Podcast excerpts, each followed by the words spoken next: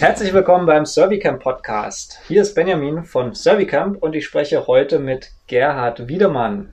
Gerhard hat einen Beruf, den nicht viele Menschen haben. Er ist ein Bogenbauer. Er hat eine Werkstatt in Berlin, in der sich jeder einen handgebauten Bogen kaufen kann. Aber genauso führt Gerhard Bogenbaukurse durch, in denen du dir deinen Bogen einfach selbst baust. Wir sprechen heute drüber, wie das Handwerk eines Bogenbauers aussieht und wie letztlich aus einem Baum ein Bogen wird. Herzlich willkommen, Gerhard, und danke, dass du dir die Zeit genommen hast, heute bei uns zu sein. Ja, gerne. Danke. Gerhard, wie wird man Bogenbauer? Wie wird man Bogenbauer? Ähm, ja, im Grunde ist ja einfach so eine, Interesse, die man wahrscheinlich in sich trägt, äh, zum Bogen, also zum, zum Flitzebogen erstmal, den man als Kind geschossen hat. Und man tut es als, als Kind, baut da den einen oder anderen Flitzebogen und dann vergisst man es wieder. Ne? Dann kommt so eine schwierige Phase, die heißt dann Pubertät und dann wird man erwachsen, Berufsleben, Familienleben und dann ist der Bogen erstmal wieder weg gewesen bei mir für fast 20 Jahre. Ähm, bis dann der Bogen wieder auftaucht, auf welchem Weg auch immer. Bei mir war es ein, äh, ein Schulkollege in meiner letzten Ausbildung zum Arbeitstherapeuten, der saß drei Jahre lang neben mir und erzählte dann irgendwann, ja, sie bauen in ihrer Schädel-Hirntrauma-Klinik, bauen die mit ihren Patienten, Klienten, bauen die Bögen. Und ich dachte mir, boah, das ist ja toll. Bogen bauen, aha, spannend. Und mit dem hatte ich dann sozusagen meinen ersten Bogen zusammengebaut, wobei den hat eigentlich nur er gebaut, weil es war ein glasfaserlaminierter Holzbogen. Das war klasse. Ich hatte einen Bogen als Erwachsener wieder, habe mich, hab mich gefreut wie ein kleiner Junge, der seinen Flitzebogen da ausprobieren darf. Der hat natürlich wesentlich besser funktioniert als ein Flitzebogen in der Kindheit damals. Und dann habe ich geschossen damit. Ne? Und hat sozusagen dann ein neues Hobby. Das war dann erstmal das Bogen, den, den Pfeil in die Luft schießen, sage ich mal. Also als mehr würde ich es gar nicht bezeichnen. Das ist auch das, was ich tatsächlich am tollsten fand, diesen stillen Flug des Pfeiles zu beobachten. Dann hatte ich das Pech, dass der Bogen gebrochen ist. Der Glasfaser laminierte Holzbogen konnte auch brechen. War erstmal Pech, aber irgendwo auch Glück, weil somit äh, brauchte ich wieder einen neuen Bogen. Und der kam dann zu mir über einen Workshop, den ich damals in Süddeutschland auch besucht habe. Also in Berlin habe ich einen Flyer in die Hände bekommen vom Bogenbauer Konrad Vögele in Süddeutschland. Und ähm, da habe ich einen Workshop besucht, äh, so wie ich sie jetzt heute auch gebe, einen Zweitageskurs Holzbogenbau. Und da ist dann mein erster Ulmen Holzbogen entstanden, den ich dann erstmal gar nicht getraut habe, mich zu schießen, weil der könnte ja brechen. Ne? Also mein letzter Bogen ist gebrochen und ähm, da habe ich, glaube ich, ein Jahr gebraucht, bis ich mich getraut habe, den ganz zu spannen, bis ich das Vertrauen in das Holz gewonnen habe. Und so, ähm, ja, habe ich dann die, die Faszination aufgesogen, ähm, wie aus einem Stück Holz, aus, einer, aus einem Stück Brett, aus einem Rohling ein, ein, flexibler Bogen wird und das hat mich total fasziniert. Also diese Entstehung aus dem Holz heraus mit dabei zu sein, das mitzubekommen, was muss ich machen, damit der Bogen funktioniert. Ich habe damals auch eine Stelle zu tief gemacht. Das ist dann gleich so, oh Mann, jetzt habe ich alles kaputt gemacht. Nee, der Bogen hat trotzdem funktioniert und hat mich auch zehn Jahre lang äh, begleitet sozusagen beim Bogenschießen. Und auch bei dem, bei dem Bau meiner nächsten Holzbögen. Und für mich war dann klar, ich habe dann damals gleich nach diesem, mein, mein, meinem ersten Kurs mir zwei Rohlinge noch mitgenommen, dachte ich, muss das nochmal machen. Das ist ja spannend. Und ja, so äh, kam ich dann selber zu dem Hobby Holzbogenbau. Ne?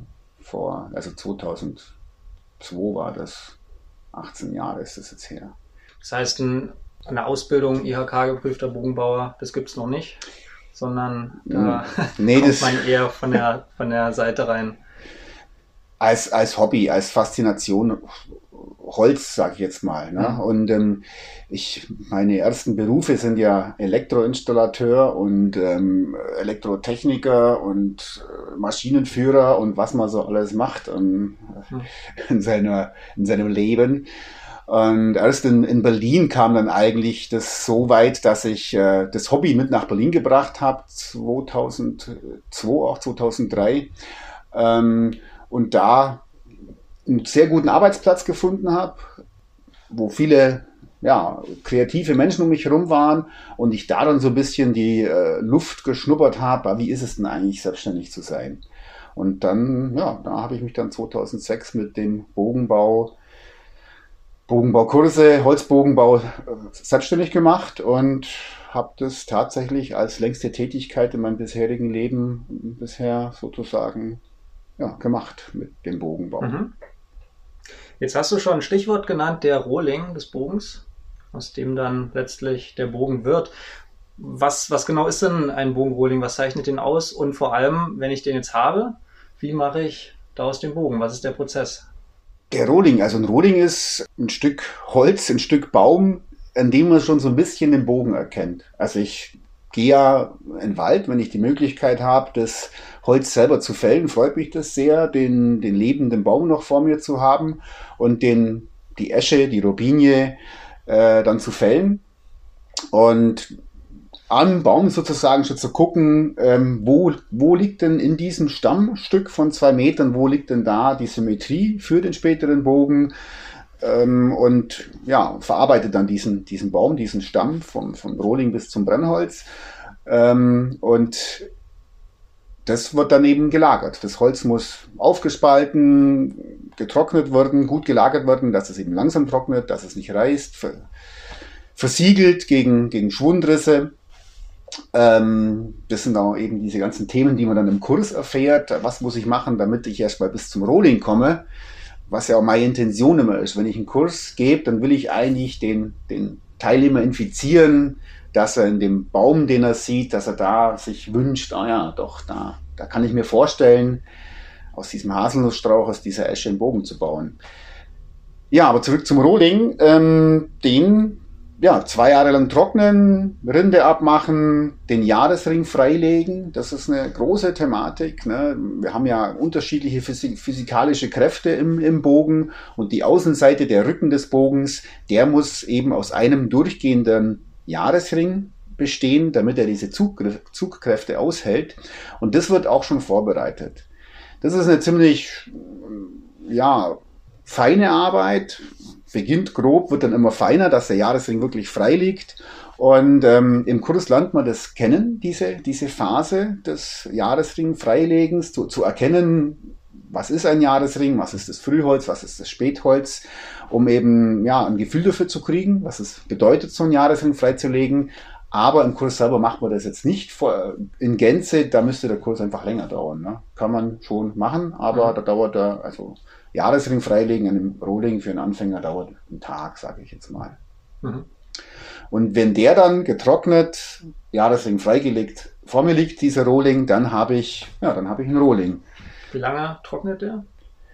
wenn man entspannt rangeht und Zeit hat und mehrere Rohlinge darlegen zum Trocknen, also ich nicht die, ich will anfangen, Ungeduld habe, dann zwei Jahre liegt er draußen, dann wird er weiterverarbeitet vom Spaltling zum Rohling, dann trocknet er nochmal nach, äh, einen Monat in der, in, in, der Werkstatt, in einem noch trockeneren Raum und dann, ähm, ja, dann kann man anfangen, den effizienten Holzbogen zu bauen. Okay, was mache ich dann mit dem getrockneten Rohling?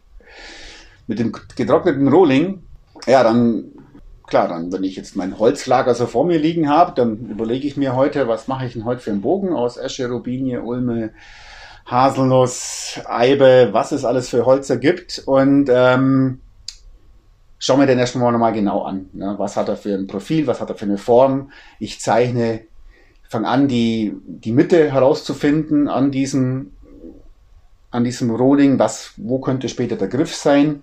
Ist er lang genug? Reicht er für meine Körpergröße? Also Körpergröße ein bisschen länger vielleicht sogar. Und dann zeichne ich das Profil auf. Also mache erstmal ganz gerade Linien drauf mit dem Bleistift, zeichne das Profil von diesem Rohling auf, schätze da so ein bisschen ab, wie, wie stark soll er werden. Das muss ich da auch schon wissen. Und fange dann an mit ähm, Werkzeugen, alles überschüssige Material zu beseitigen. Wenn ich, also bevor muss ich noch geguckt haben, dass, ähm, dass ich dem, bevor ich das Material wegmache, dass ich nicht zu viel wegmache, äh, muss ich schauen, dass ich dem Bogenprofil, dem Bogen das lasse, was der Baum auch benötigt hat, um stabil zu sein. Also sprich Verwachsungen, Äste, die im Holz vorhanden sind, diesen Faserverlauf um diese Äste herum, die muss ich dem Bogen, dem Rohling lassen, dem Bogen lassen, damit er später diese Belastung des Bogenschießens aushält. Man muss sich immer vorstellen, dass äh, Holz das eigentlich gar nicht aushält, was ich da mit ihm mache. Mhm. Also der Baum hat sich nie so extrem bewogen, äh, gebogen, wie sich das dann später der Bogen macht. Und dass es aber funktioniert, liegt dann eben an einer sehr achtsamen Bearbeitungsweise. Ne? Und dann ja, beginnt das Material abtragen, bis sich das Holz biegt. Und ja, es gibt so schöne Sprüche wie, der Bogen ist im Baum schon vorhanden, nimm einfach alles Material weg und bis er sich biegt. Der alte Trick der Bildhauer, Steinmetzer, nimm einfach alles weg an Marmor, was nicht nach Statue aussieht. Genau. Dann hast du sie. Ganz einfach. Wie ist das denn mit dem Holz? Äh, jetzt habe ich hier drei Rohlinge aus Ulmer, aus Esche, aus Rubinia. Was für Gedanken mache ich mir jetzt? Äh, welchen will ich nehmen? Was sind da die Unterschiede? Es sind, es sind erstmal alles ähm, Harthölzer, langfaserige Harthölzer, die die sich wunderbar zum Bogenbau eignen. Ich gucke ja, wenn ich jetzt ähm, einen, einen einfachen Bogen bauen will, also für mich einfach zu bauen, dann nehme ich einen ganz gerade gewachsenen Stamm, der keinen Drehwuchs hat, der kein Reflex, kein Deflex hat. Ähm, aus dem lässt sich leichten Bogen bauen, weil ich dann einfach diese spätere Biegung im, im Holz in den Wurfarmen leicht erkenne, beziehungsweise leicht erkenne die Stellen, die zu wenig arbeiten oder die, die, die zu viel arbeiten. Und das heißt, wenn ich, mir, wenn ich mir die Arbeit leicht machen will, dann nehme ich einen ganz gerade gewachsenen Rohling. Wenn ich jetzt sage, ah, das ist schon toll, so Äste im Holz, Verwachsungen, Drehwuchs, oh ja, dann, dann nehme ich mir ein Stück Holz, was so ein bisschen krummer ist. Und dann kommen wir eher zu den, zu den Sorten eben, Akazie wächst selten ganz, also die wächst auch ganz gerade, aber man findet, äh, wenn man jetzt mehrere Akazienbäume fällen kann, dann hat man in der Regel schon viel Bogenholz dabei, was, wo man sich dann immer denkt, ach ja, wird da noch ein Bogen draus oder wird später doch Brennholz, weil es einfach knorrig wächst, mhm. von den S, vom, vom Astwuchs her, ziemlich charakterstark ist und diesen Charakter, den muss man dann eben in den Bogenbau mit einfließen lassen, ähm, damit der Bogen funktioniert. Und wenn er dann funktioniert, hat man total wunderbare ähm, Snake Bows, heißen die dann. Ne? Charakter, charakterstarke Snake Bows. Das heißt, optisch charakterstark, ist da die Handhabung auch irgendwie anders? Die Handhabung, die sollte gleich bleiben. Also der Bogen muss immer, der muss funktionieren. Sonst, ist, wenn er toll aussieht, ist das die eine Sache, aber ich will immer im Vordergrund steht, oder nee, beides hat eine, hat eine Bedeutung, dass der Bogen effizient einen Pfeil schießt, egal wie er aussieht. Ne? Und ähm, es ist leichter, aus einem geradenen Stück Holz einen effizienten Bogen zu bauen, oder die Wahrscheinlichkeit ist größer, dass er effizient wird, als aus einem verwundenen, verdrehten mit Ästen drin. Ne? Hm. Das schaut dann halt noch interessant aus, sieht magisch aus. Der ganze, die, die Mystik des Baumes steckt sozusagen in diesem Bogen mit drin, ähm, was aber eben dann nicht leicht ist, da den Bogen halt auszuarbeiten. Und ich sage auch immer, vor 500 Jahren hat noch kein Mensch aus sowas einen Bogen gebaut, weil da hat man ja versucht, sich das Leben einfach zu machen mit den, ähm, mit den einfacheren Handwerkszeugen. Die Bögen, die du für uns gebaut hast, die sind ja aus Rattan, das, äh, was ja eine, ist eine Palme, die nicht aus Deutschland kommt, sondern wahrscheinlich irgendwo in Südostasien. Und ich, ich stelle mir das Palmholz eher weich vor. Ist das richtig? Das ist richtig, ja. genau. Und äh, die, die Holzsorten, die du ja bisher genannt hast, die waren eher hart. Ähm, warum würde ich ein, ein, weiches Holz nehmen für den Bogen? Ich kann aus Rattan einfach leicht einen Bogen bauen. Ne? Also es ist, weil es langfaserig ist und weich ist, ähm, es lässt sich leicht bearbeiten durch das, dass es, dass der Rohling ganz gerade ist, kann ich eben leicht von der Optik her schauen, dass ich einen schönen symmetrischen Tiller habe, also eine Bogenbiegung habe in beiden Wurfarmen. Und das macht es dem Bogenbauer leicht, einen guten, effizienten Bogen zu bauen. Ne? Mhm. Und dieses leicht bezieht sich dann einfach auf die Arbeitszeit dann auch. Ne? Was jetzt noch ein großer Vorteil ist vom Radhahn, er bricht nicht. Also ein Rattanbogen bricht nicht. Egal wie groß, wie kurz, wie lang, wie schwer.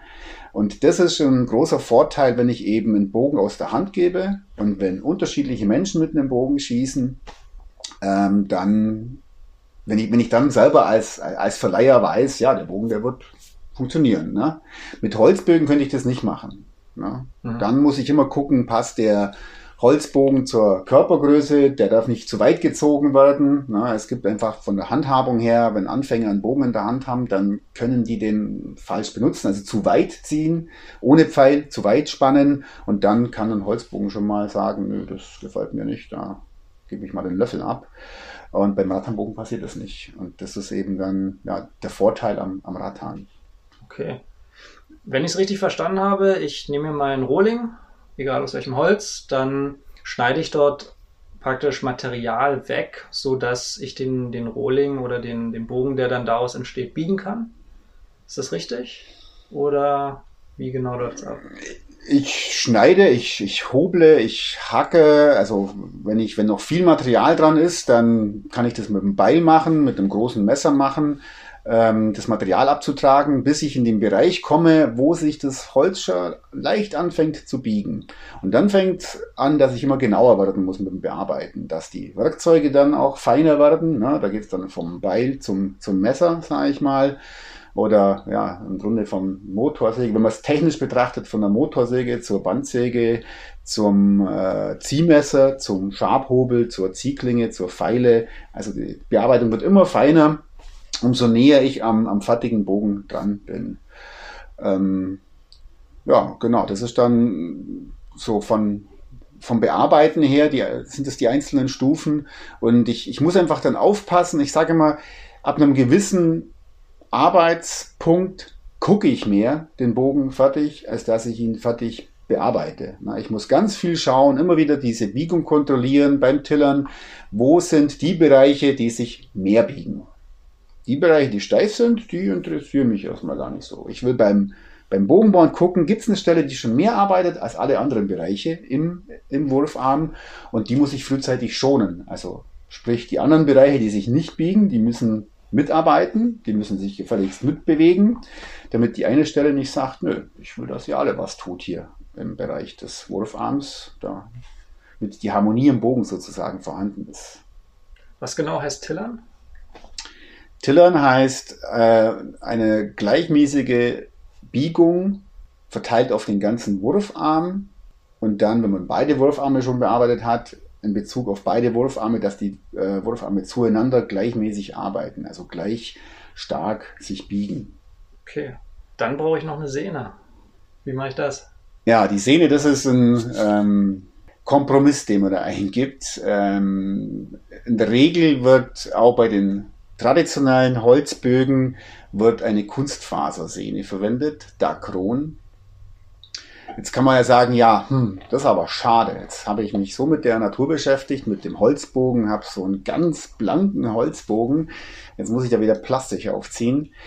Man kann die Sehne aus äh, Flachs, also das wären die traditionellen Bogensehnen in unserem Raum, Flachs, Hanf, Baumwollgarn kann man alles auch nehmen. Wichtig ist dann, dass man ein großes Augenmerk auf diese Sehne hat, weil Sehnenbruch heißt Bogenbruch. Beim Radhandbogen jetzt nicht, der ist wieder entspannter der diesbezüglich, der bricht ja nicht. Aber man muss sich vorstellen, wann würde denn die Sehne denn brechen? Also wann, wann gibt ihr denn den Löffel ab, wenn sie schon aufgebraucht ist, wenn sie schon ein bisschen verschlissen ist? Das macht sie wahrscheinlich, wenn sie am ärgsten belastet ist. Und wann ist sie am ärgsten belastet? Wenn man auszieht. Im vollen Auszug, genau, wenn der Bogen am meisten Energie speichert. Und wenn jetzt im vollen Auszug der 50 Pfund Bogen, wenn da jetzt die Sehne auf einmal bricht, was passiert dann?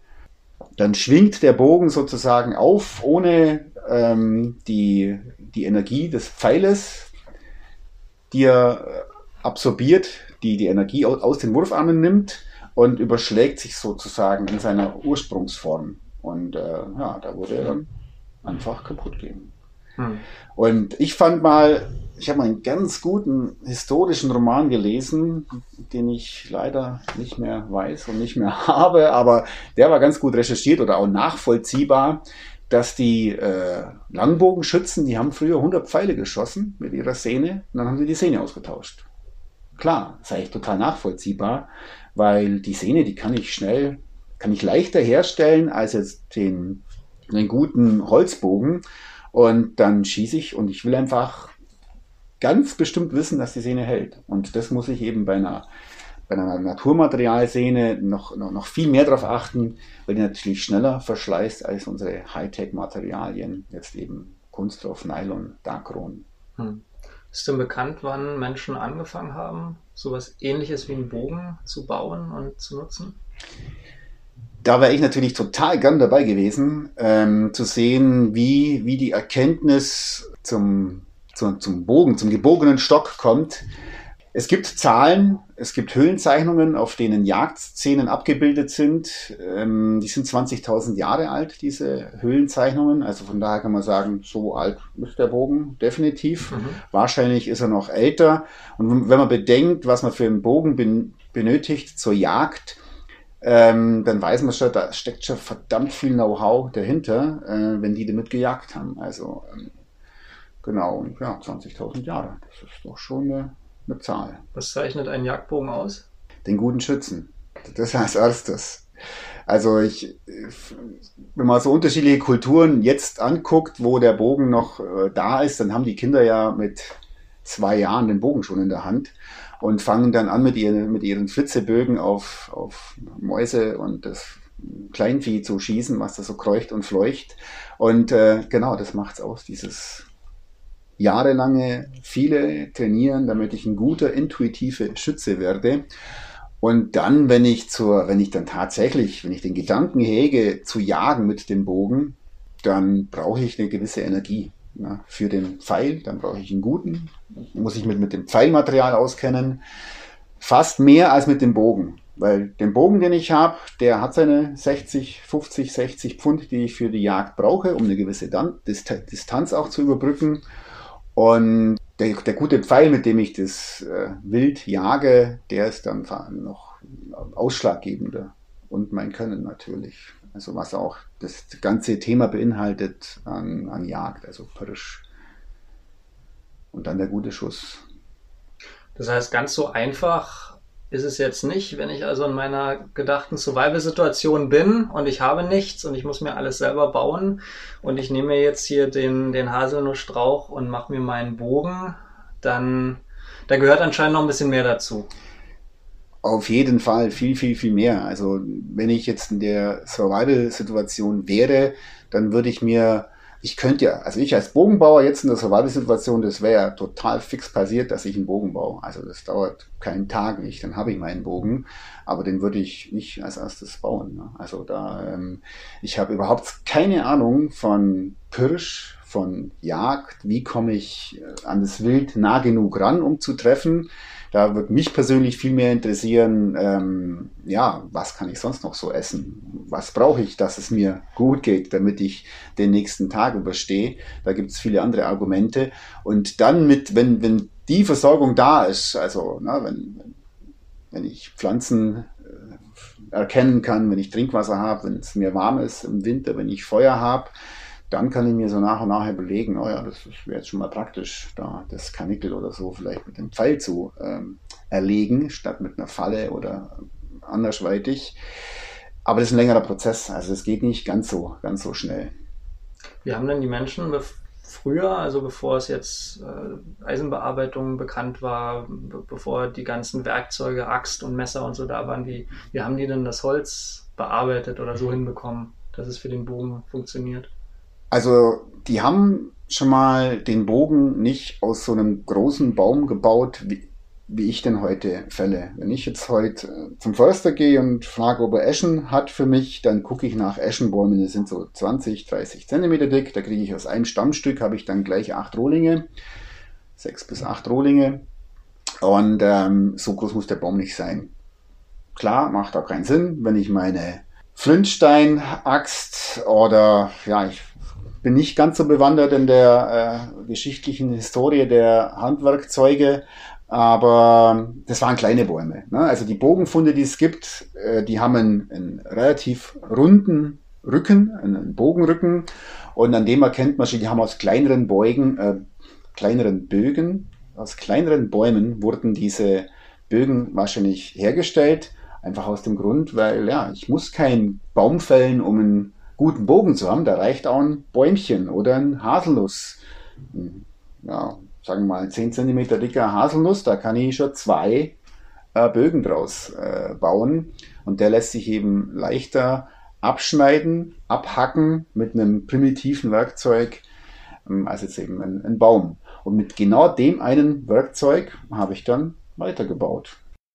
Du hattest schon die Langbogenschützen erwähnt, die berühmten englischen. Wie, wie war das denn bei denen?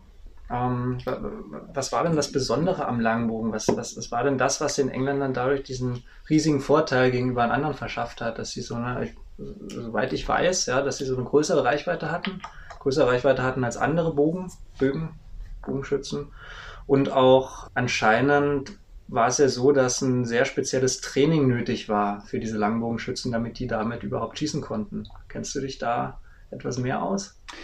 Ich habe da natürlich schon viele, viele Gespräche geführt diesbezüglich auf den Märkten, die ich war, auf den Mittelalter, die äh, Märkten, denen ich war. Und da kam der ein oder andere äh, Spezialist diesbezüglich dann auch auf mich zu und ich habe mich mit dem unterhalten. Und ähm, da habe ich jetzt auch wieder einiges aus diesem, aus diesem historischen Roman. Da, ich muss mal recherchieren, wie der hieß, weil der war echt gut. Und da stand auch viel drin zu dieser, zu diesem Mythos englischer Langbogen. Und ja, auch da war es eben so, damit der Bogen, äh, damit ich den Bogen benutzen kann, damit ich den Bogen schießen kann, brauche ich ein gewisses Training. Und bei einem schweren Bogen, der sehr viel Energie speichert, um einen schweren Kriegspfeil abzuschießen, äh, brauche ich noch mehr Training. Und das ist so viel Training, dass das eben na, im Mittelalter war ähm, das äh, verpflichtend, Bogen zu schießen. Also neben den Kirchen waren Schießstände, dass die äh, Bauern dann da trainieren mussten. Es weiß nicht, jemand hat mal, mal, mal gesagt, es gibt Aufzeichnungen, wo sogar, wo, wo Bußgelder verzeichnet sind, wenn jemand nicht trainiert hat. Ja, also der Bauer hat ja was anderes zu tun, als Bogen zu schießen. Der will ja sein Feld bestellen. Aber nee, die mussten trainieren, damit die diese schweren Bögen gut schießen konnten. Ne? Klar, bei den Soldaten war das wieder was anderes. Die sind dafür bezahlt worden. Äh, aber um eben so ein großes Heer aufzustellen von 6000 Leuten, die dann da mit dem, boah, das ist jetzt eine Zahl, die ich mal mir gerade so ausdenke, aber das waren solche Dimensionen, ähm, 6000 Bogenschützen, ja, da, das waren nicht alles Soldaten, das waren nur einfachere ähm, Bogenschützen, ähm, die mussten trainieren, üben, üben, üben, um einfach auch schon mal die Kraft zu haben, äh, so einen schweren Bogen zu spannen. Hm. Es ist ja auch spannend, dass zum Beispiel für die Jagd wurden Bögen mit 50, 60, maximal 70 Lips hergenommen. Also das ist die Auszugskraft des Bogens.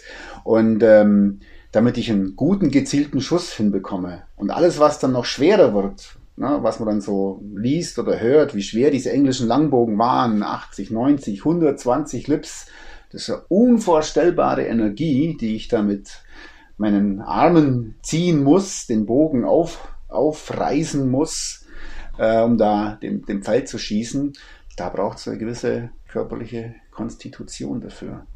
Lips ist Pfund oder? Lips ist das englische Pfund, genau, 485 bla bla Gramm, weiß ich nicht genau, aber äh, eben fast äh, 500 Gramm. Und so wird die Energie des Bogens gemessen. Immer, mhm. im, immer im Verhältnis zur Pfeillänge, also zur Armlänge. Ähm, genau, und ich habe einmal einen 80 Lips Bogen für jemand bauen dürfen und den konnte ich nur mit Flaschenzügen bauen, äh, um den Bogen zu spannen. Ich konnte ihn gar nicht selber einschießen, das musste der Besitzer selber tun, weil ich einfach zu schmächtig war, um diese 80 Lips auf 30 Zoll Auszug zu bringen. Also die Engländer haben Bögen gebaut mit einem größeren Zuggewicht und haben dann entsprechend sich auch darum gekümmert, dass so viele Leute wie möglich trainiert waren, regelmäßig, die dann auch zu nutzen. Und die Franzosen haben es nicht gemacht, sozusagen. Genau, und da in dem Roman, das fand ich eben auch spannend und nachvollziehbar, das, äh, das waren ja diese Stellungskriege damals, ne? die eine, die einen Burschen hocken da drüben und die anderen hocken da. Und dann gibt's so An Angriffssalven. Und das war auch nachvollziehbar, weshalb das bei den Engländern besser funktioniert hat. Die haben einen, einen besseren Bezug zu ihren Anführern gehabt. Ne? Also die haben diese Stellung kontinuierlich gehalten, die haben äh, disziplinierter sozusagen diese Position gehalten.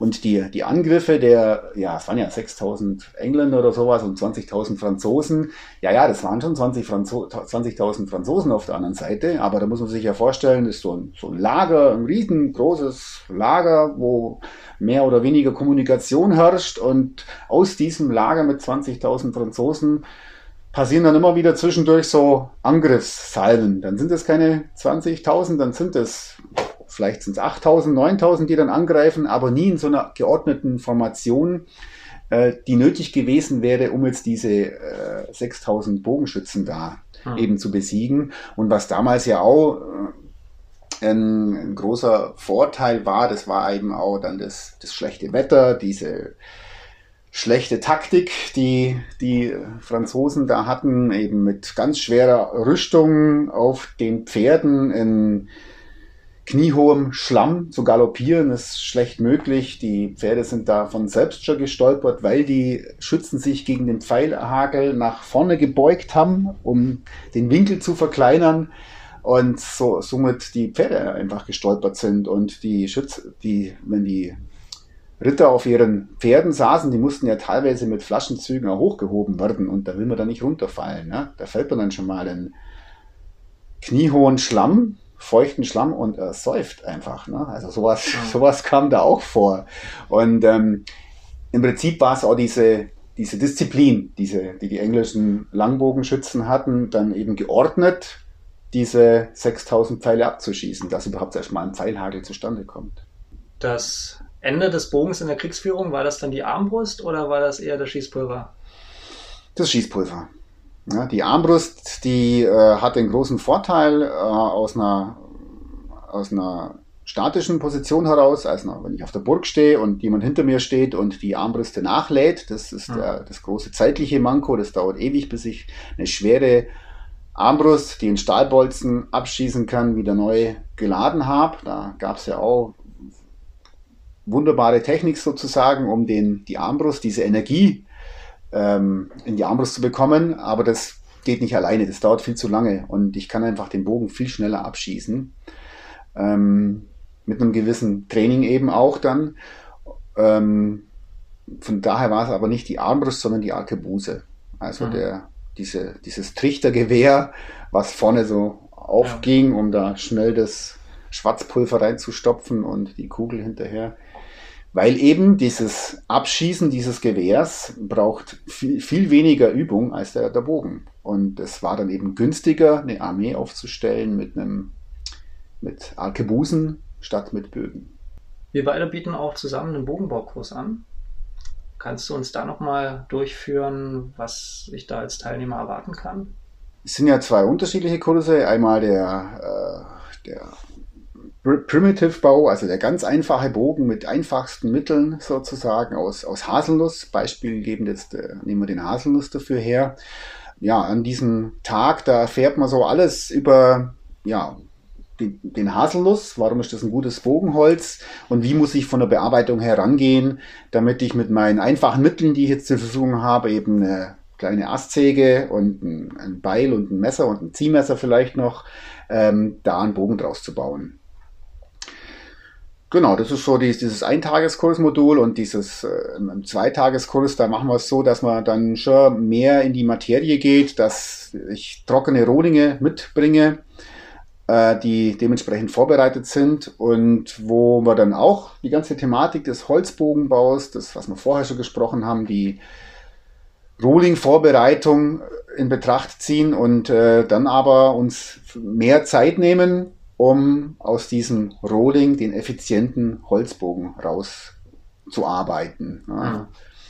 Im Grunde kann man da, ja, kann man sich drei, vier Tage, vier Tage Zeit nehmen und da das thematisch füllen, so ein Kurs. Aber wir haben es jetzt auf ein, auf ein Wochenende auch äh, gelegt äh, oder beschränkt und so die Essenz des Bogenbaus eben da drin zu, zu, zu zeigen. Auf jeden Fall kann dann jeder am zweiten Tag mit seinem Bogen auf der Schießbahn was ausprobieren. Genau, also bei beiden Kursen werden die Bögen äh, geschossen werden. Das ist mein, mein persönlicher hoher Anspruch, dass äh, der Teilnehmer einen Bogen mit nach Hause nimmt. Das ist immer mein, mein, mein Spruch ja. so. Ne? Das Wichtige beim Kurs ist das Einschießen des Bogens, weil du dann eben siehst, okay, der Bogen funktioniert. Also ich selber sehe auch als Kursleiter, der Bogen funktioniert, den du mit nach Hause nimmst. Und na klar, wir arbeiten an einem Stück Holz, an einem organischen Stück Holz, was äh, ich so weit aussuche im Voraus, wo, wo ich sage, nee, das funktioniert zum Bogenbau, aber es kommt immer wieder vor, dass jetzt im schlimmsten Fall ein Bogen bricht. Äh, und das versuchen wir zu vermeiden durch die achtsame Bearbeitungsweise. Aber wenn es vorkommt und wenn es beim Kurs vorkommt, dann ja, kriegst du halt einen anderen Roding mit nach Hause oder einen anderen Bogen, der bis zu dieser Phase hingearbeitet ist. Ne? Hm. Okay, letzte Frage an dich als begeisterter, leidenschaftlicher Bogenschütze. Dein persönlicher Bogen, dein Lieblingsbogen, was ist das für einer?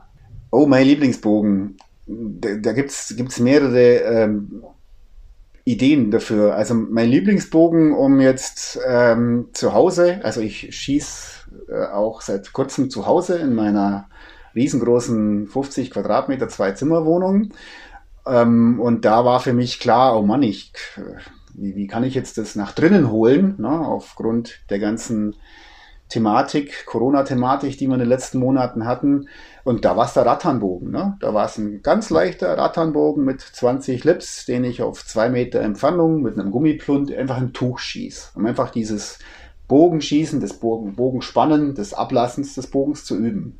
Da ist der Rattanbogen perfekt. Wenn ich jetzt nach draußen gehe, da schieße ich schon gerne mit, mit einem Holzbogen.